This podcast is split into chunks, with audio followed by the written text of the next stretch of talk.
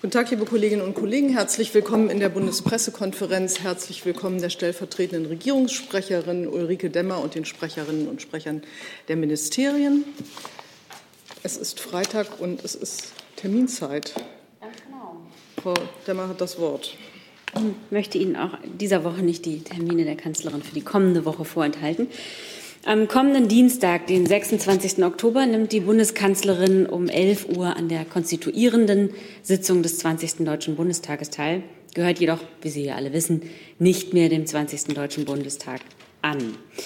Vorher besucht sie um 8.30 Uhr einen ökumenischen Gottesdienst in der Marienkirche. Im Anschluss an die konstituierende Sitzung überreicht der Bundespräsident der Bundeskanzlerin sowie den Bundesministerinnen und Ministern im Schloss Bellevue die Urkunden für die Beendigung ihres Amtsverhältnisses. Er wird voraussichtlich die Bundeskanzlerin dann mit der Geschäftsführung beauftragen.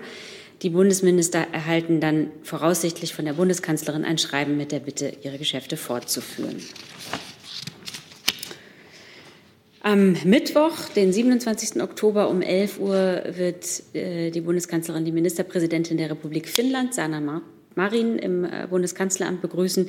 In einem gemeinsamen Gespräch werden europapolitische Fragen und internationale Themen im Mittelpunkt stehen. Äh, eine Pressebegegnung ist nicht geplant. Am Nachmittag desselben Tages wird die Bundeskanzlerin den König von Jordanien im Bundeskanzleramt empfangen. Bei einem Gespräch im Rahmen eines gemeinsamen Arbeitsmittagessens werden bilaterale und regionale Themen, insbesondere auch der Nahostfriedensprozess, im Mittelpunkt stehen. Vor dem Mittagessen sind um 12.30 Uhr Pressestatements geplant. Und vom 28. bis zum 29. Oktober, also Donnerstag, Freitag, reist die Bundeskanzlerin dann nach Griechenland. In Athen wird die Bundeskanzlerin am Donnerstag zunächst mit Ministerpräsident Mitsotakis zu einem Abendessen zusammentreffen. Am 29.10. wird die Bundeskanzlerin morgens voraussichtlich ein Gespräch mit jungen Vertreterinnen und Vertretern der Zivilgesellschaft sowie ein Gespräch mit der griechischen Präsidentin Sakelaropoulou. Ist jemand Griechisches hier? Ja. also mit der griechischen Präsidentin Sakela Aropoulou. Ich hoffe, das war jetzt richtig. Ähm, führen und sich anschließend mit Ministerpräsident Mitsotakis zu den bilateralen Beziehungen, europapolitischen und internationalen Themen sowie zur wirtschaftlichen Zusammenarbeit austauschen. Um 12.30 Uhr ist dann eine Pressekonferenz geplant. Die Reise äh, der Bundeskanzlerin nach Athen ist ähm, ein wichtiges Zeichen für die vertrauensvolle und enge Zusammenarbeit zwischen den Ländern und auch im europäischen Kontext gibt es viele Fragen und Themen von gemeinsamem Interesse. Äh, die Bewältigung der Herausforderungen bei Klima, Gesundheit und Migration, bei denen Deutschland und Griechenland sich eng austauschen und zusammenarbeiten. Und am Samstag und Sonntag, 30. und 31. Oktober, wird die Bundeskanzlerin am G20-Gipfel in Rom teilnehmen unter dem Motto der italienischen Präsidentschaft People, Planet, Prosperity werden sich die Staats- und Regierungschefs der G20 in mehreren Arbeitssitzungen insbesondere zu den Themen austauschen Weltwirtschaft und globale Gesundheit und Klima, Umwelt, nachhaltige Entwicklung. Daneben wird es dann natürlich wie immer auch Gelegenheit geben zu bilateralen äh, Begegnungen. Wie üblich bei G20-Gipfeln wird die Bundeskanzlerin auch dieses Mal von Finanzminister Olaf Scholz begleitet. Am Donnerstag, den 28. Oktober, äh, werden wir zum G20 ein Briefing per WebEx anbieten. Details gibt es dann später. Und damit wäre ich durch. Hey Leute, politischer Journalismus muss nicht kommerziell oder öffentlich-rechtlich sein. Podcasts müssen nicht durch grässliche Werbung finanziert sein. Jung Naiv ist der beste Beweis dafür. Damit das so bleibt, unterstützt uns einfach finanziell. Danke vorab und jetzt geht's weiter. Gibt es Fragen zum Thema Konstituierung des Bundestages, Herr Mehrkamp? Äh, eine Frage, Frau Demmer, Sie haben es ja schon erwähnt, die Kanzlerin ist ja nicht mehr Mitglied des Deutschen Bundestages. Äh, wo wird sie denn sitzen bei der Eröffnungssitzung? Oh, das müsste ich ähm, eruieren. Ich, das weiß ich auch nicht. Ich nehme mal an, aber ich weiß es nicht. Wir reichen das nach. Wobei man das wahrscheinlich besser beim Deutschen Bundestag erfragt. Herr Rinke. Ja, Frau Demmer, auch eine kurze Nachfrage. Sie haben ja äh, erwähnt, dass Sie vom Bundespräsidenten dann genauso wie das Kabinett Urkunden erhält ähm, und dann wahrscheinlich gebeten wird, ähm, geschäftsführend äh, die Ämter weiterzuführen. Gibt es denn schon Hinweise, dass einige Minister das nicht tun werden? Davon kann ich Ihnen hier nichts berichten. Gut.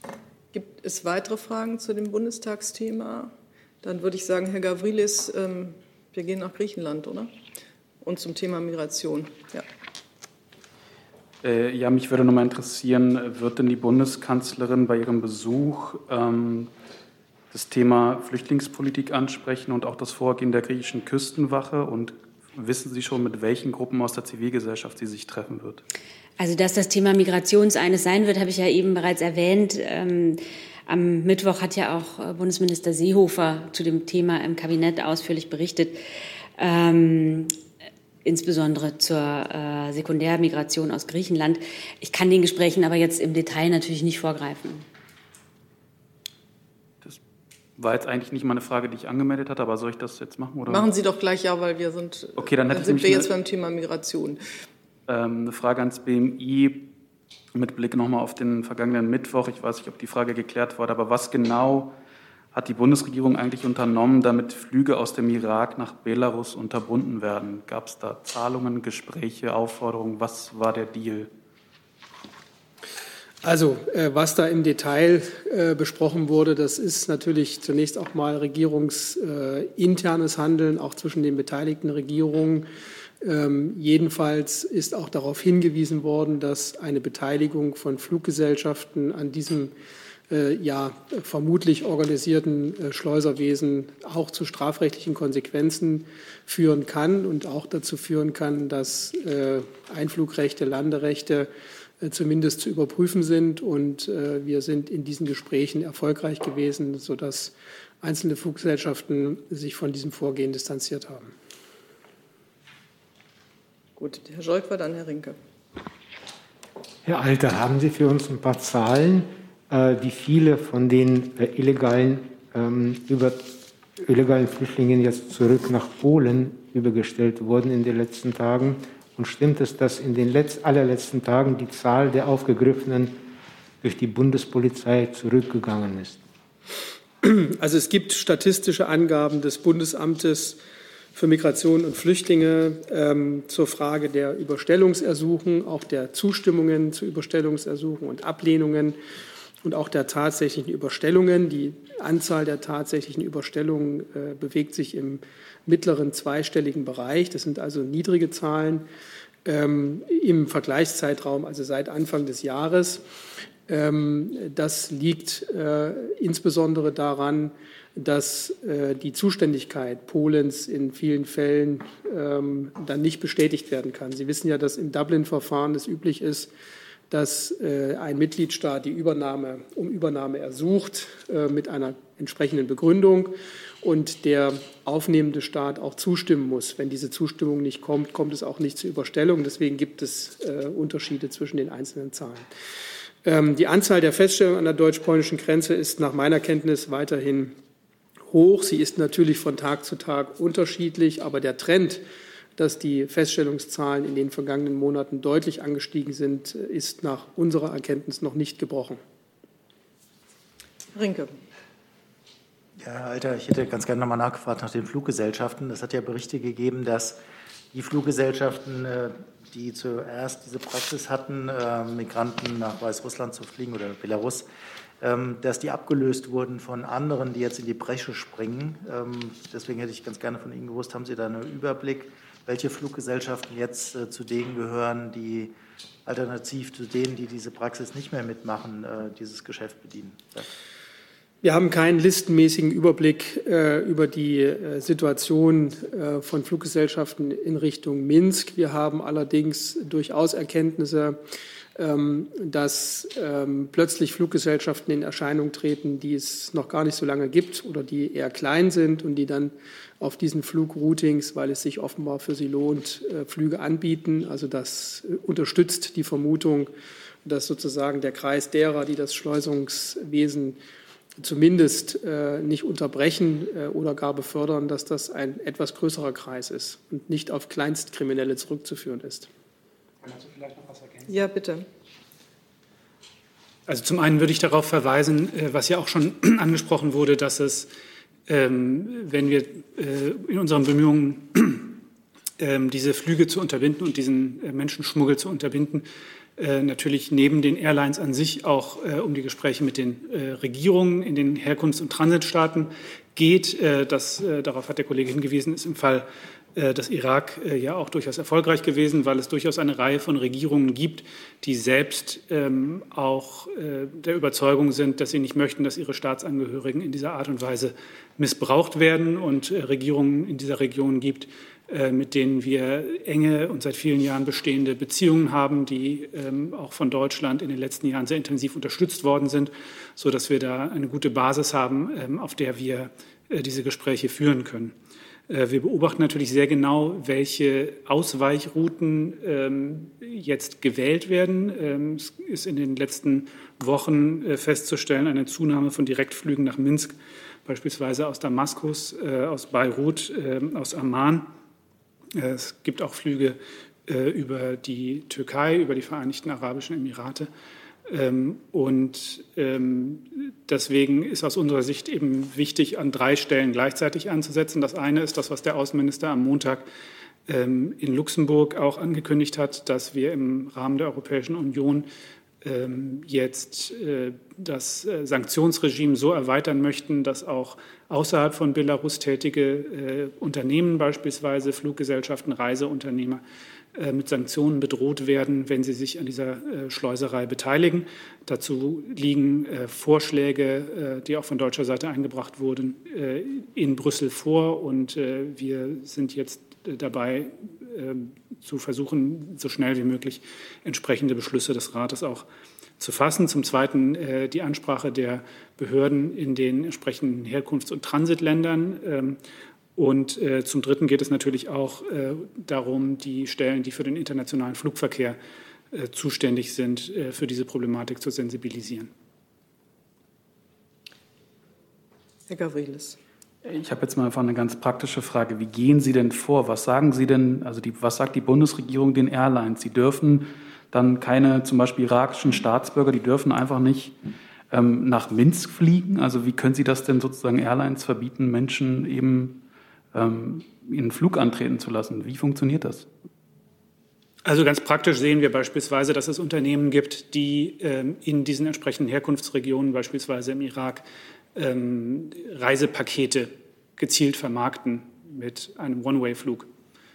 Ähm, das heißt, es ist durchaus ähm, in der Praxis so, dass es für Unternehmen zu erkennen ist, wenn sie sich, äh, wenn sie da nicht ganz naiv rangehen, ähm, für welchen Zweck da Reisen gebucht werden. Und äh, deswegen ist der erste Schritt eben auch die Ansprache dieser Unternehmen, sie dafür zu sensibilisieren, ähm, da mit einem entsprechenden Problembewusstsein ranzugehen, ähm, weil sie umgekehrt mit entsprechenden Konsequenzen rechnen müssen, wenn sie sich zum Teil dieses Systems machen.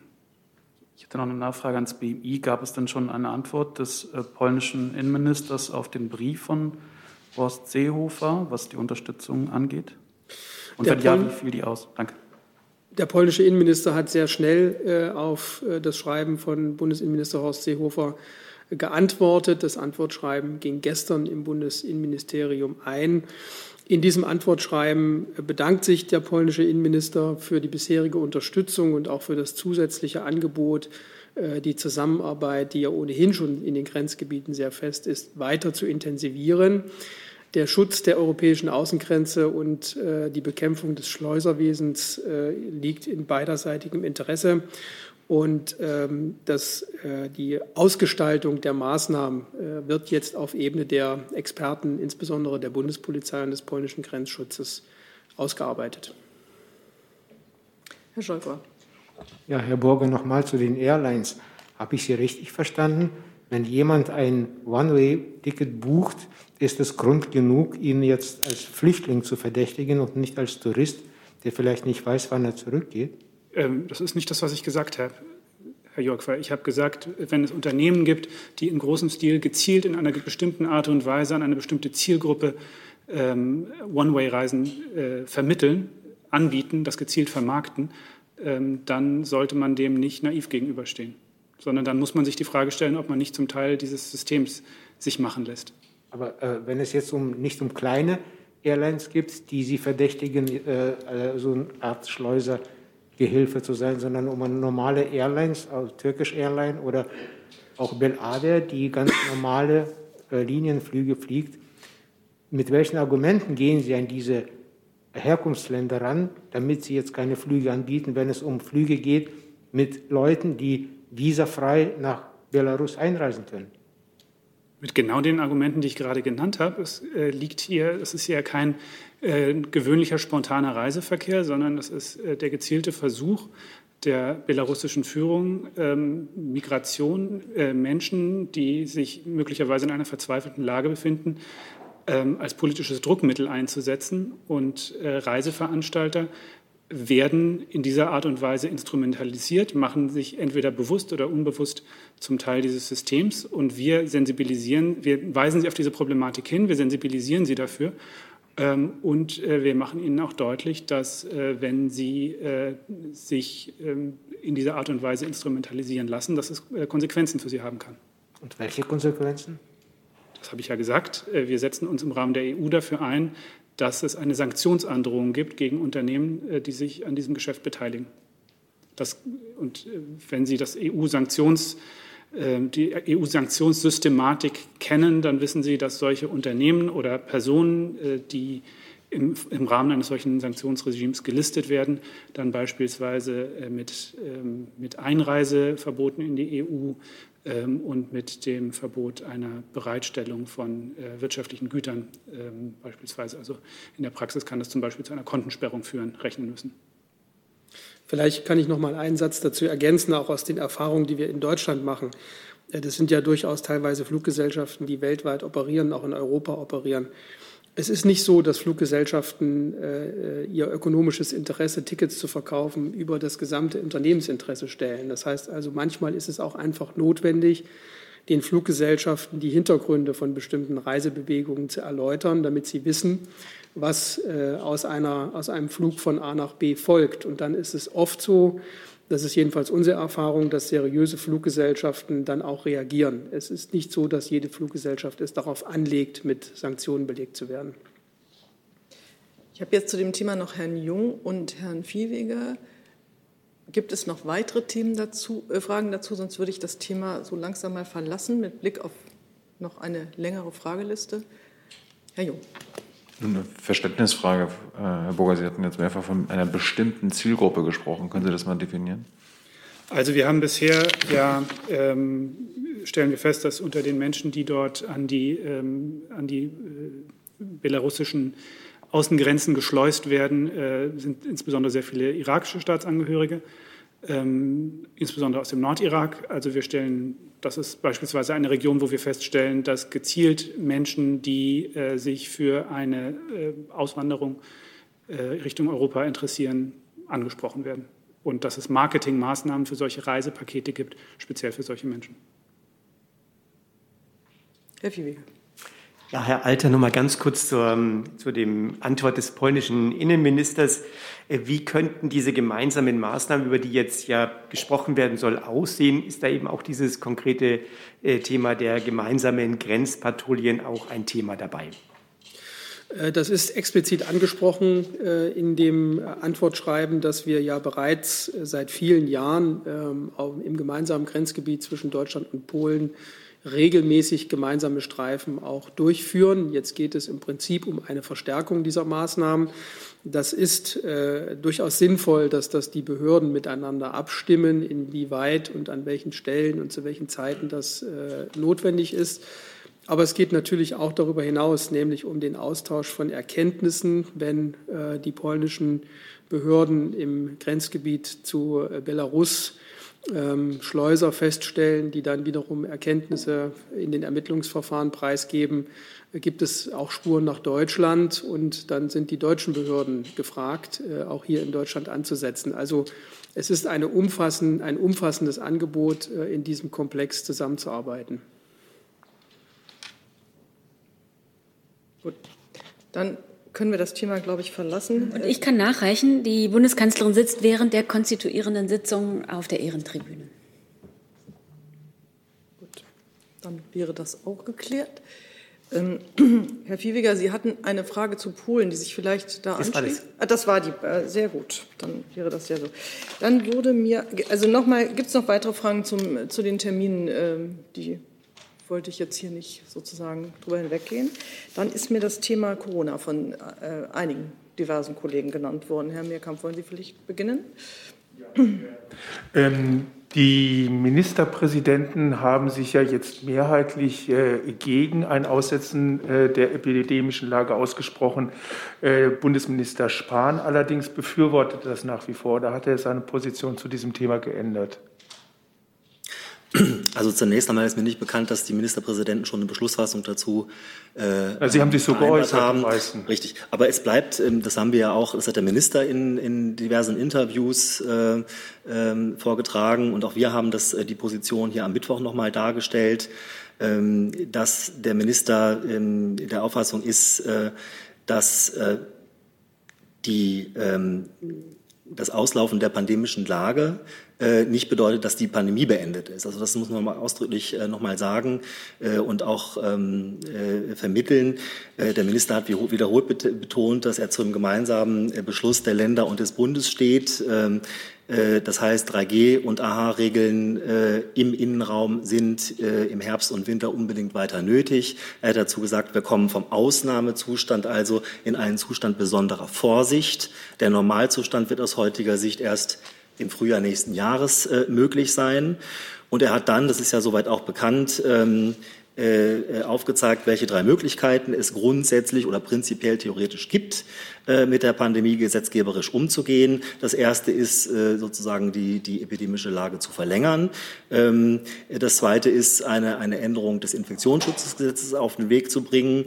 Ähm, äh, oder ähm, äh, als dritte Option Länderparlamente entscheiden äh, zu lassen äh, äh darüber, ähm, äh, inwieweit weiter Maßnahmen aufrechterhalten werden. Äh, das ist im Übrigen möglich, ohne das Infektionsschutzgesetz zu ändern. Aber das, äh, um es nochmal deutlich zu machen, entscheidet nicht der Bundesgesundheitsminister, sondern äh, der Deutsche Bundestag. Herr Rinke. Ja, schließt direkt da an. Ich hätte ganz gerne gewusst, wie Sie die, äh, die steigenden Zahlen, die jetzt sehr schnell steigen, ähm, beurteilen. Ist es für Sie ähm, Beginn einer fünften Welle, die echte vierte Welle? Und ähm, wäre der Gesundheitsminister bereit oder gibt es bereits Vorbereitungen dafür, dass man das Infektionsschutzgesetz ändert? Also das Robert-Koch-Institut hat ja gestern äh, äh, seinen Wochenbericht äh, veröffentlicht und da auch eine äh, Lagereinschätzung äh, vorgenommen. Ähm, äh, darin heißt es, seit Ende, September 20, äh, seit Ende September zeichnet sich wieder ein steigender Trend der Sieben-Tages-Inzidenzen ab. Äh, der in, der in der letzten Woche äh, in fast allen Altersgruppen sichtbar wurde. Äh, und es ist damit zu rechnen, dass im weiteren Verlauf des Herbstes und Winters der Anstieg der Fallzahlen sich noch beschleunigen wird.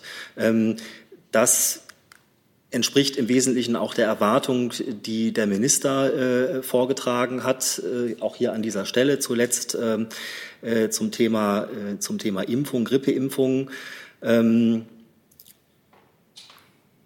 zu Ihrer zweiten Frage. Ähm, ich hatte ja eben gesagt, dass es ähm, äh, äh, Sache der Fraktion bzw. des Deutschen Bundestages ist, hier eine gesetzgeberische ähm, Änderung auf den Weg zu bringen. Wenn ich kurz nachfragen darf, äh, genau darauf zielte das. Es kann ja sein, dass das Ministerium vorbereitend tätig wird, damit dann der Bundestag entscheiden kann, wie die Optionen aussehen. Dazu könnte man ja schon einen Entwurf eines veränderten Infektionsschutzgesetzes vorlegen. Also der Minister hat immer wieder betont, dass er sozusagen äh, äh fachlich ähm, äh, äh, da beratend äh, zur, zur Seite steht, wenn es gewünscht ist.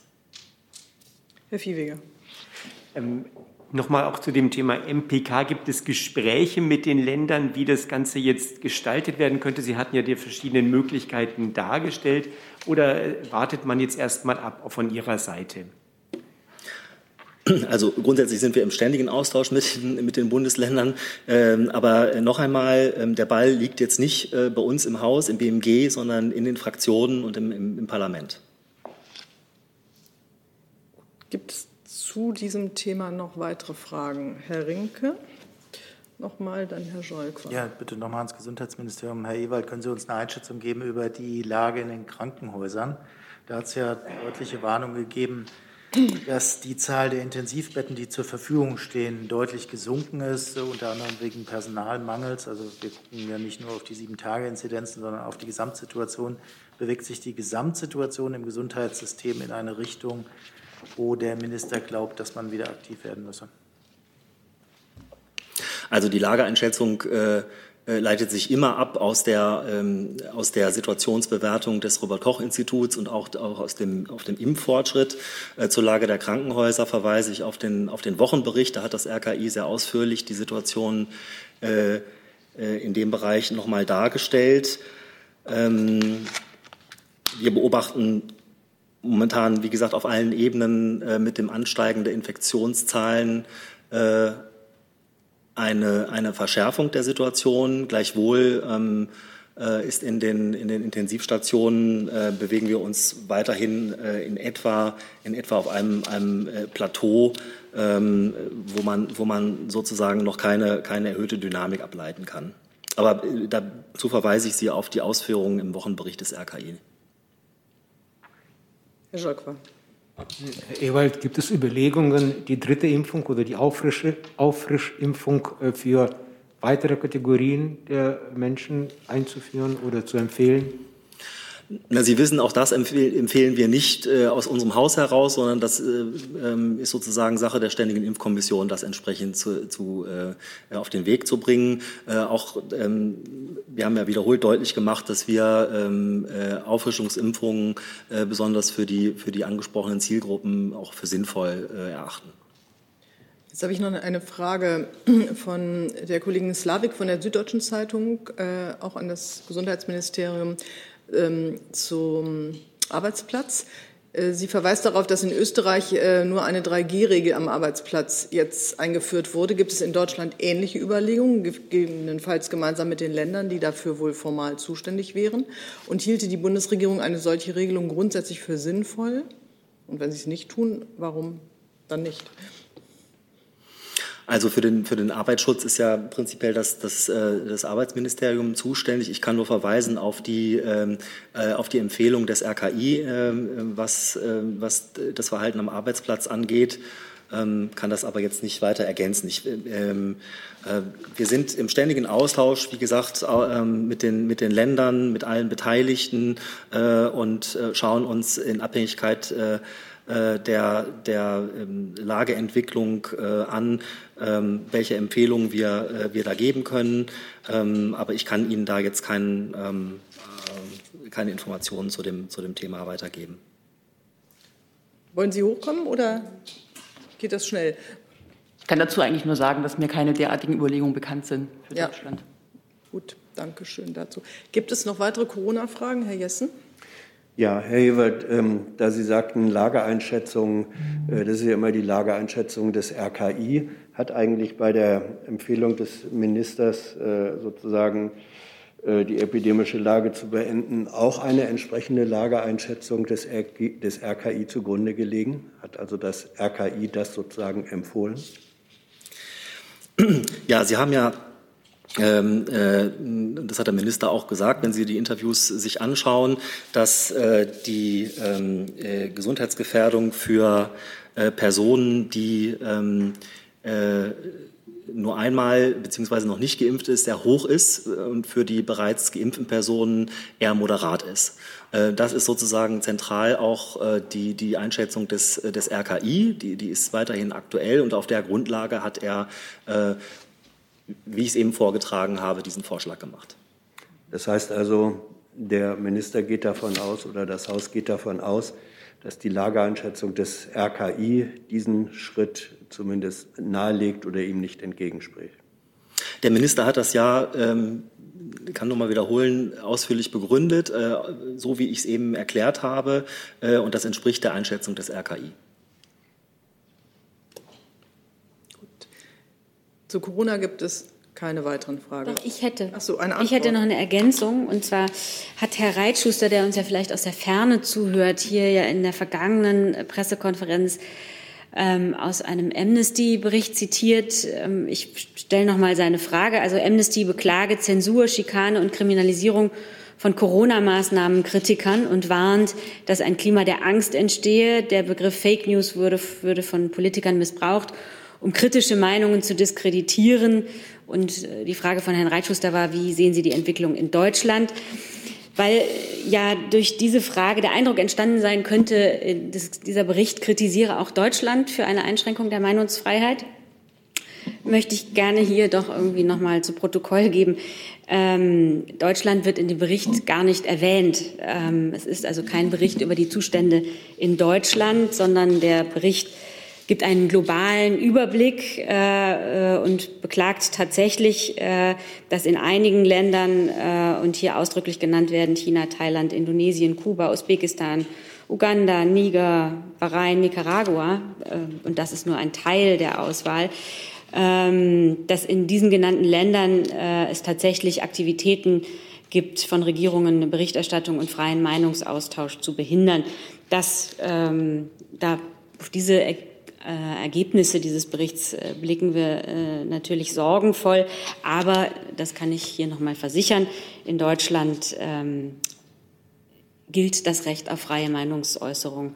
Meinungen zu äußern und über sie zu streiten äh, und auch einander zugewandt zuzuhören, zeichnet uns in Deutschland aus. Und das gilt natürlich auch in Zeiten der Pandemie. Ja, dann vielen Dank dafür. Dann würde ich sagen, können wir das Thema Corona verlassen.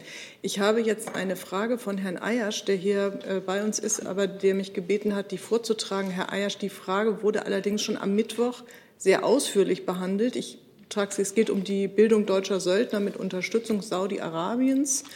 Und er fragt, wie geht die Bundesregierung mit der Sache mit Saudi-Arabien um? Herr Eiersch, vielleicht können Sie die Frage etwas noch genauer spezifizieren, weil es ja grundsätzliche Aussagen äh, wie die Bundesregierung damit umgeht, am Mittwoch schon gab. Herr Ayasch?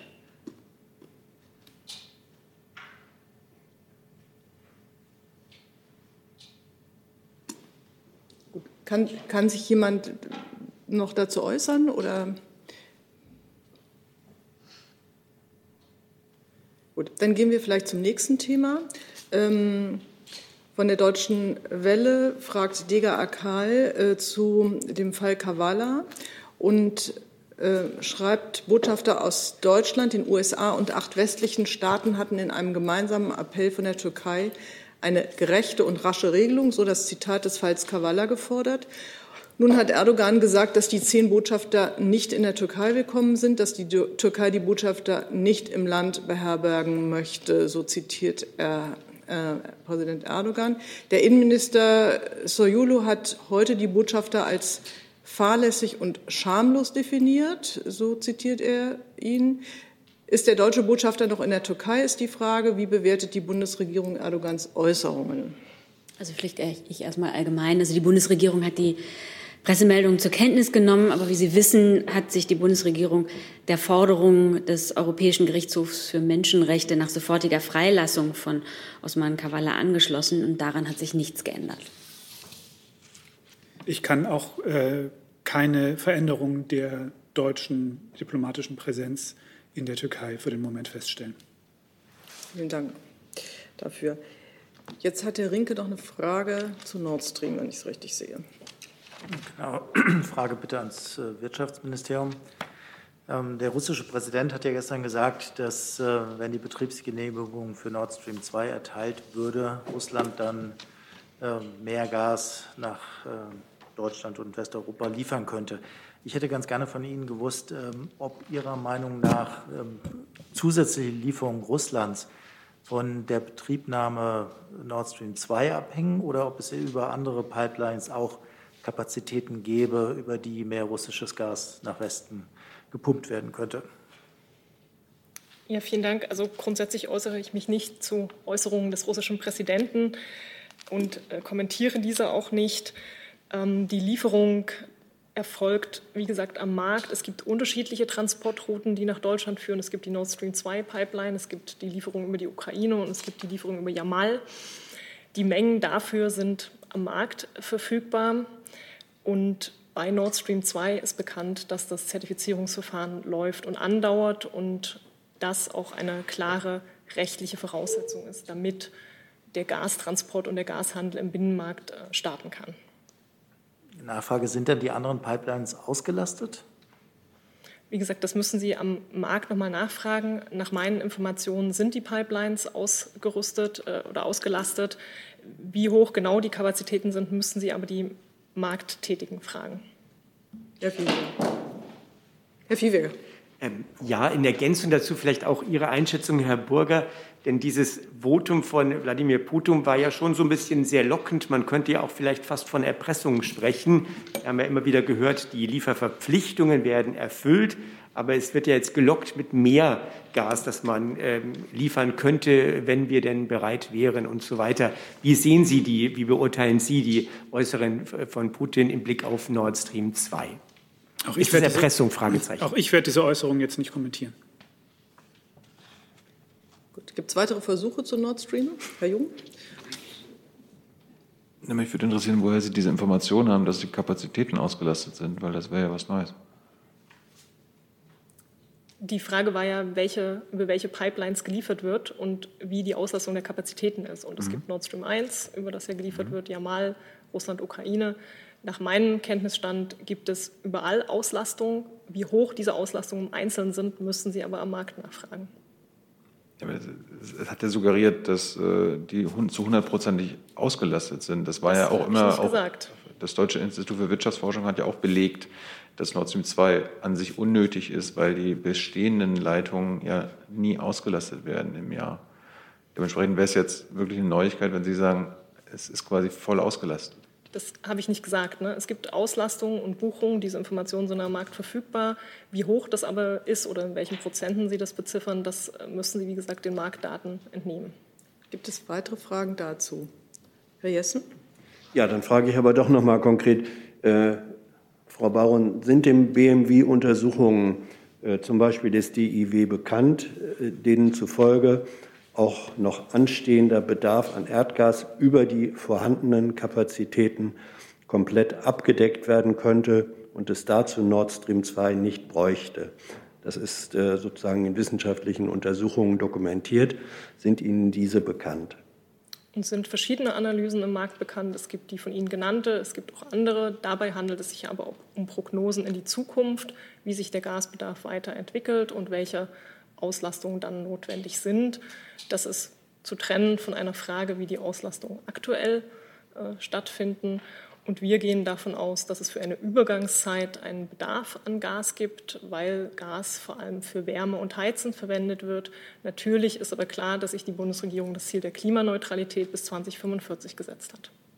Das heißt, ähm, Ihnen sind keine Untersuchungen bekannt, die für den aktuellen Zustand, über den reden wir ja, die für den aktuellen Zustand feststellen, dass es keiner zusätzlichen technischen Transportkapazitäten bedürfte. Solche Untersuchungen sind Ihnen nicht bekannt? Ehrlich gesagt verstehe ich Ihre Frage nicht. Äh, es gibt zahlreiche Analysen am Markt, die Prognosen treffen, die zur Auslastung jetzt äh, Stellung nehmen. Natürlich beobachten wir alle Analysen am Markt, aber ich kann Ihnen auch nicht sagen, gibt es davon 300, gibt es davon 150, kennen wir jede einzelne. Das kann ich nicht sagen. Es gibt dann so eine sehr breit geführte Debatte und natürlich verfolgen wir die großen geführten Debatten in der Wissenschaft. Herr Scholkwa. Ja, Frau Baron, Sie haben eben gesagt, äh, es wird einen Bedarf an Gas geben für eine bestimmte Zeit. Ein Bedarf oder ein Mehrbedarf? Es gibt einen Bedarf an Gas, der aktuell vorhanden ist und der auch in der Zukunft für eine gewisse Übergangszeit vorhanden sein wird, weil wir Gas vor allem für Gas und Wärme weiterhin brauchen. Und wie gesagt, in Deutschland haben wir 2045 uns benannt als das Ziel der Klimaneutralität. Die Frage war äh, bleibt es bei den Mengen, die jetzt ähm, verbraucht werden, oder wird man mehr brauchen für diese Übergangszeit? Das kann ich Ihnen nicht abschließend behandeln. Es gibt äh, Bedarfe an Gas, die andauern werden. Und wie die weltweite Nachfrage sich entwickelt, das sehen wir ja gerade, dass die sehr schwanken kann. Ne? Wir haben jetzt gerade eine Nachfrage, die wir so noch nie erlebt haben im Markt. Und eine, eine hohe Nachfrage, die wir bislang nicht kannten. Natürlich folgt die auf das Krisenjahr 2020, aber insofern sind Prognosen in die Zukunft schwierig. Ich kann nur sagen, es gibt einen Bedarf für eine Übergangszeit. Herr Jung. Die Frage war ja nach mehr Bedarf und angesichts der Klimaneutralität, die Sie selber angesprochen haben, wird es doch zwangsläufig weniger brauchen. Und haben Sie eigentlich unabhängig äh, von den Marktteilnehmern, die natürlich Ihnen sagen, es braucht mehr, die Kapazitäten sind, äh, sind nicht ausreichend. Haben Sie unabhängig von den Studien der Marktteilnehmer der, von Nord Stream 2 äh, Belege und Studien, die sagen, dass es zum Beispiel Nord Stream 2 braucht? Also ich glaube, ich habe zu all diesen Fragen jetzt Stellung auch genommen nee. und man muss verschiedene Sachen unterscheiden. Es ist zum einen die aktuelle Weltmarktlage, die wir sehen mit sehr stark ansteigenden Weltmarktnachfragen und eine Klimaneutralität-Ziel in Deutschland. Und Gas, was über die Pipelines nach Deutschland fließt, verbleibt in einem Binnenmarkt ja nicht ausschließlich in Deutschland, sondern wird weiter verteilt in Länder der Europäischen Union, in, den, in andere Länder auch, sofern danach eine Nachfrage besteht. Insofern können Sie nicht ähm, europäische Nachfrage, globale Nachfrage vergleichen mit nur dem, dem deutschen Raum sozusagen. Ne? In Deutschland ist klar, wir haben das Ziel der Klimaneutralität. Trotzdem, trotz des ja schon laufenden Umstiegs auf erneuerbare Energien, sehen wir weltweit, in Europa und auch in Deutschland in diesem Jahr eine extrem hohe Nachfrage nach Gas. Aber Ihr Argument, wenn ich Sie mal richtig verstanden habe, war ja äh, die Energieversorgung in Deutschland.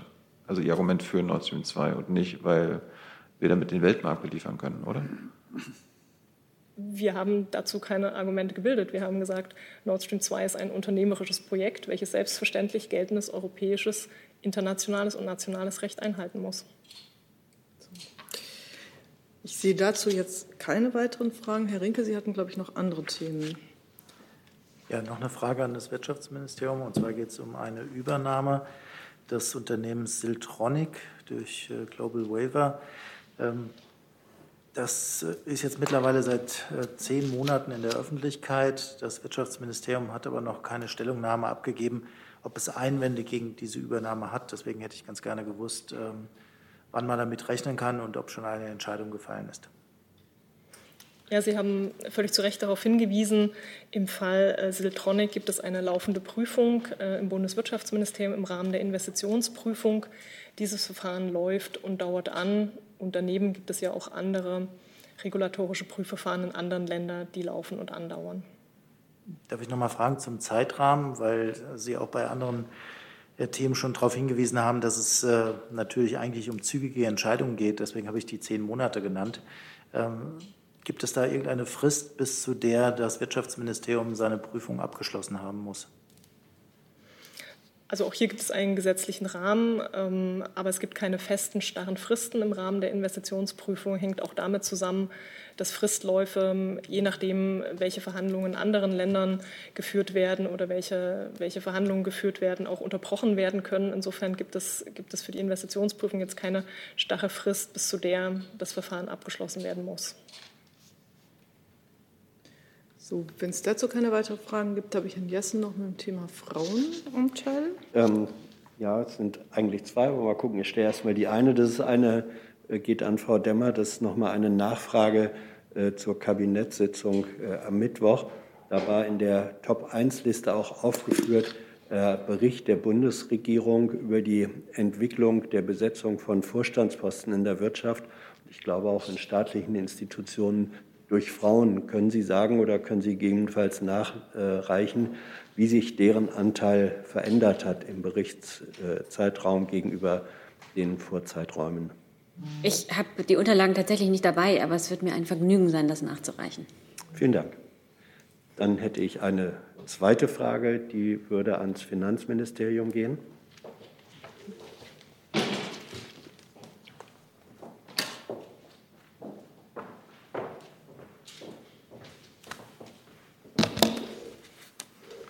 Sie kennen, Herr Kolberg, die aktuelle Diskussion und Berichterstattung um weitere Mitglieder der Cum-Ex-Familie. Äh, da handelt es sich um Steuerschwindelmodelle unter Cum-Cum oder Cum-Fake. Da gibt es äh, auch die Frage, ob in Deutschland weniger gegen solche Modelle getan wird als zum Beispiel äh, in den USA. Die erste Frage wäre, sind in Deutschland rechtlich gesehen Cum-Cum-Steuertricksereien äh, möglich oder sind sie unmöglich? In den USA sind sie, glaube ich, inzwischen verboten.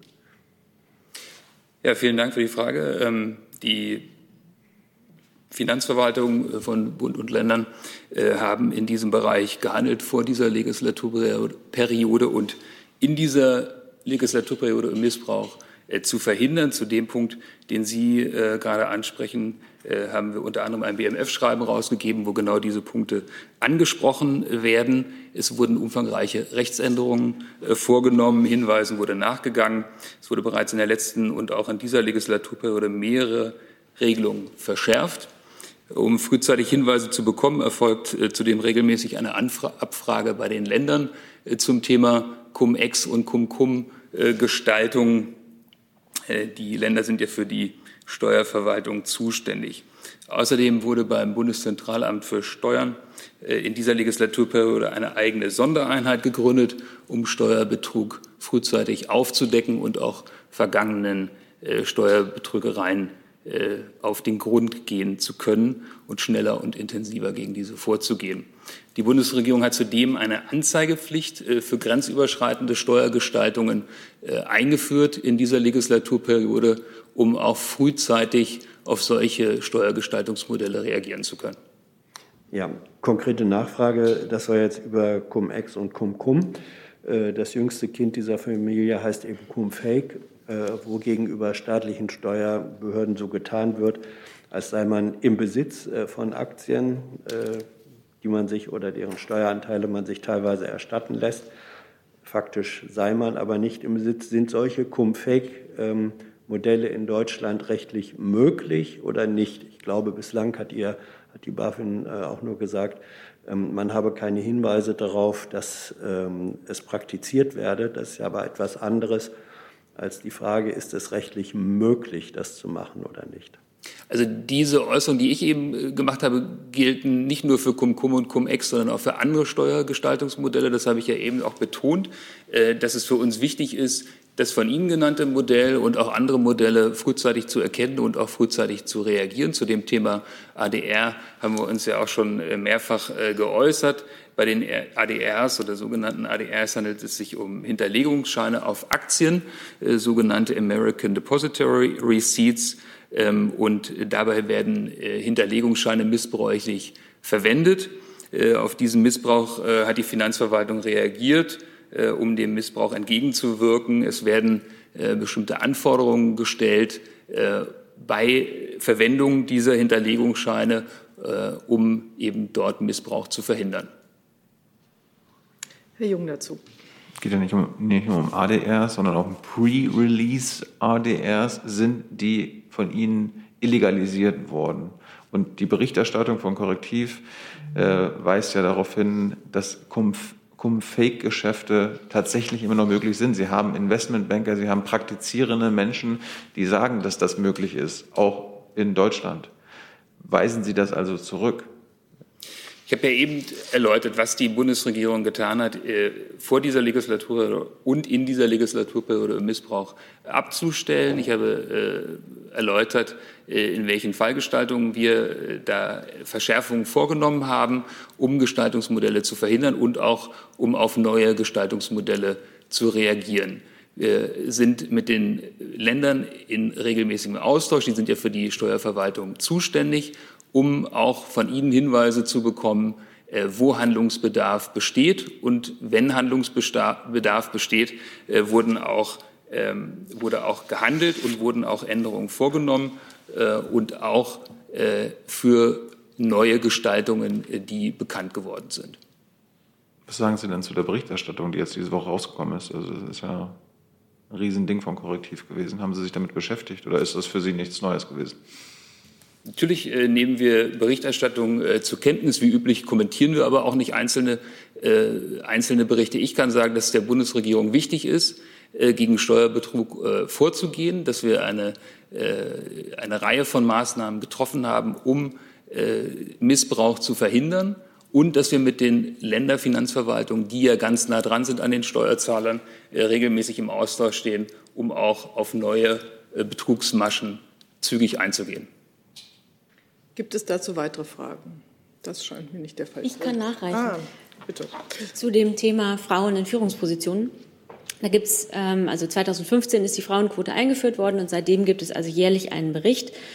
Und äh, die diesjährigen Ergebnisse zeigen, also alle 105 börsennotierten und paritätisch mitbestimmten Unternehmen, die seit dem 1. Januar 2016 eine fest feste Geschlechterquote von 30 Prozent im Aufsichtsrat einhalten müssen.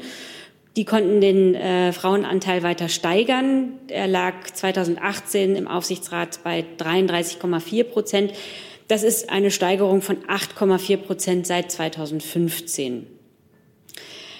Bei den übrigen 2104 Unternehmen, äh, die auch unter den Anwendungsbereich des Gesetzes fallen, ist der Fortschritt eher eine Schnecke. Da lag der Frauenanteil in den Aufsichtsräten im Geschäftsjahr 2018 bei 21,6 Prozent.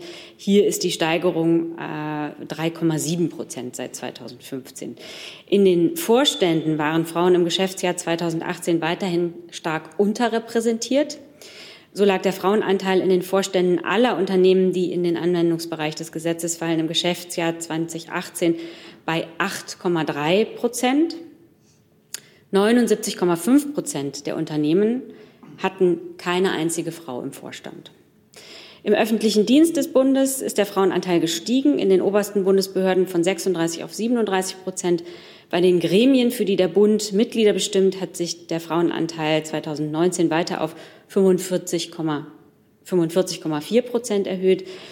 Und was die Zahlen letztlich zeigen, ist, dass ähm, mit ähm, dass die einschlägigen Gesetze schon Wirkung entfalten, besonders da, wo Quoten eingeführt worden sind. Und äh, es zeigt aber auch, dass freiwillige Zielsetzungen allein, wie das eben lange bei den Vorständen war, keine wesentlichen Veränderungen erzielt werden konnten.